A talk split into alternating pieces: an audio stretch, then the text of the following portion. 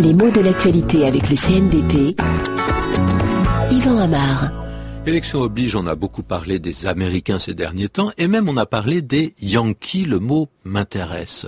C'est un mot assez familier, dans les deux sens de ce terme familier, parce qu'il s'agit d'un mot qui n'est pas guindé, qui est plutôt détendu.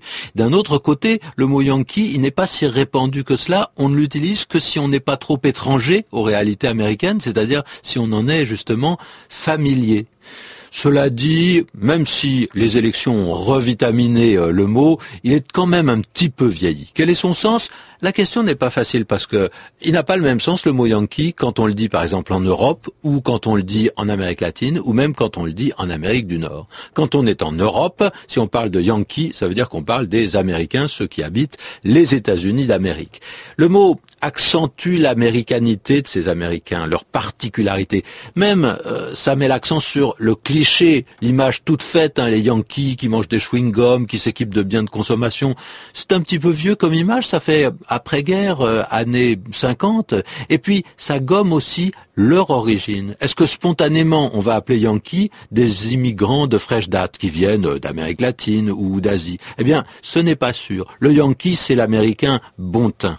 Alors, on peut se demander si le mot est péjoratif ou élogieux. Eh bien, ce qui est curieux, c'est qu'il peut être les deux alternativement.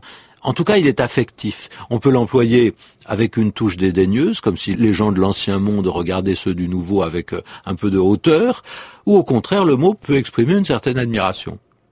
Mais quand on est en Amérique, là aussi, et même dans la langue anglaise, on peut parler de Yankee avec un sens légèrement différent. D'abord, il va nous rappeler l'importance de la guerre de sécession dans l'histoire américaine, avec une différence encore sensible aujourd'hui entre le Nord et le Sud. Les Yankees, euh, c'étaient les nordistes, surtout dans le langage des sudistes. Et puis le mot a désigné l'Américain pragmatique et entreprenant, opposé à l'aristocrate un peu indolent qu'on imagine, qu'on suppose, là encore c'est le cliché, dans le sud du pays. Enfin, le terme sert souvent pour différencier les Américains des États-Unis des Américains des autres pays. Et on l'entend fréquemment, par exemple, dans l'espagnol d'Amérique latine. Quelle est son origine? Alors là, il y a de très nombreuses légendes sur cette question. Il pourrait venir du néerlandais, ou bien encore avoir une origine indienne cherokee, ou simplement être une déformation du mot English pour désigner au départ les soldats originaires de la Nouvelle-Angleterre.